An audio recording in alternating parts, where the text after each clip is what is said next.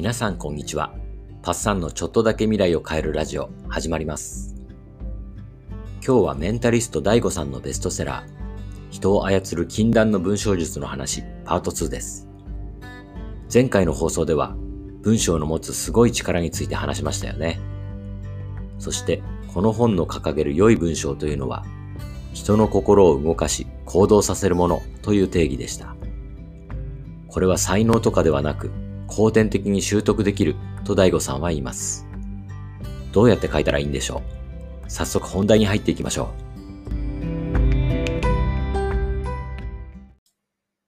この本は人の心を動かし、行動につなげる文章を書くために大きく3つの原則を掲げています。あれこれ書かない。綺麗に書かない。自分で書かない。3つの書かない原則ってことですね。ちょっとわかりませんね。特に最後の自分で書かないが意味不明です。順番に説明しましょう。一つ目のあれこれ書かない。それはこういうことです。あえて情報を絞ることで読み手の想像力を借りる。なんかスマートでかっこいい感じがしますが、一体どうやればいいんでしょうか。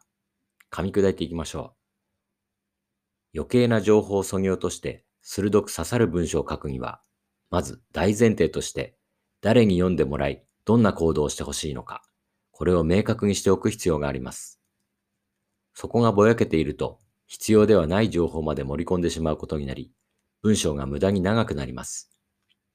基本的に長い文章はちゃんと読んでもらえません。そして、読み手と読み手にとってほしい行動を設定できたら、あとは書きすぎないことです。一つ本の中の事例を紹介しましょう。今から20年ほど前、アメリカの大型量販店での出来事です。一人の売り場担当者が、おむつ売り場に短い広告と商品を置きました。すると、おむつよりも値段の高いその商品はバカ売れしたそうです。果たして何だと思いますか？広告の文面を教えましょう。今しか見れない姿、残しませんか？そうです。カメラです。20年ほど前ですから使い捨てカメラです。これが読み手を特定し、どんな行動をしてほしいか決めて、あえて絞った情報で読み手の想像力を借りた例です。お見事ですね。このように到達すべきゴールを一つに絞り込んで、そこに促す文章を書くことを広告の世界では、ワンメッセージ、ワンアウトカムというそうです。伝えることを削って一つに絞ることで行動しやすくするんですね。どうです？ちょっとすぐにできる気はしませんが、簡潔にまとめましょう。どんな人が読むのか、そして読み手にどんな行動をしてほしいのかを設定し、さらに読み手にその行動するメリットを想像させる。これを頭に叩き込んで文章を書いてみればいいんですね。はい、僕もやってみます。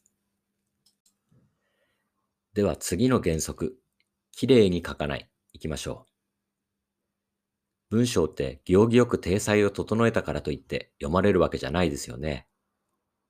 でも自分に語りかけられているような文章なら、たとえ言い回しが稚拙であっても人は振り返るんです。多くの人が小綺麗に文面を整えるあまり、感情の乗らない平坦な文章になってる、と大悟さんは指摘します。確かに時効の挨拶とかって全く記憶に残りませんよね。そして大事なことは、相手に話しかけるように感情を込めて書くこと。こちらが体裁を整えようとするあまり感情を抑えた文章を書くと、それが鏡のような効果を生んで、本来相手に湧き上がってくるはずの感情も抑えてしまいます。いやー、ぎっくりとしますね。僕なんかもテンション低めですから、ラジオでは特に反省ですね。その点文章なら確かにもっと上げ上げで書けそうです。さらに、メンタリストとして心理法則を教えてくれます。人は論理では行動しない。先に感情が動いて行動し、その後論理で正当化しているというんです。読み手は心を動かされると、書き手の狙い以上に想像し解釈を広げてくれます。そして行動したくなるというんです。まるで自分に話しかけられているような文章を見つけたら、その見つけたという行為を正当化し、読み進めてくれます。そして心を動かされる一文があれば、そこから自ら想像し行動してくれるっていうことですね。意識してこれからは熱く書くようにしましょう。そして三つ目、自分で書かない。これが最もわからないですよね。どういうことかというと、自分の書きたいことを書かないということです。ペンを持つ前に、キーボードに触る前に、相手のことをよく考えろ、調べろってことなんです。書くべきことは自分の頭の中ではなく、相手の頭の中にあるんですね。読み手の興味、関心、悩み、心配を想像して書く。気になる異性とのメールであれば、今までの会話や SNS での発信などから相手の興味、関心を考えてみます。また、不特定多数に向けたブログなんかの発信でも、相手を想定しろというのはよく言われますね。一番簡単なのは、友達や過去の自分などの実在の人を思い浮かべることです。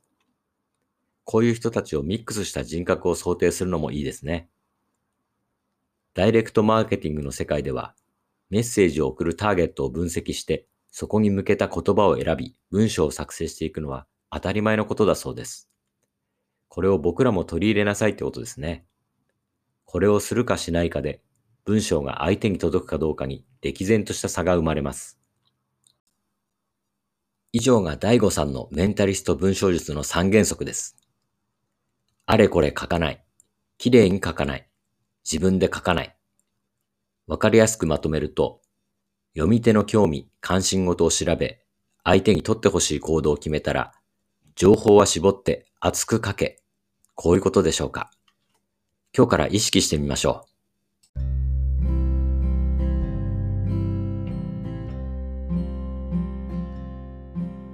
いかがだったでしょうか大悟さんの三原則。結構いろんな人がこれを使って書いてるようですよ。そういうのを見つけられるようになったら僕らの理解も深まってきてるということですよね。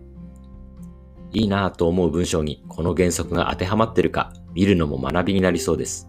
やってみましょう。それでは皆さんの未来がちょっとだけ良くなることを願って、バイバイ。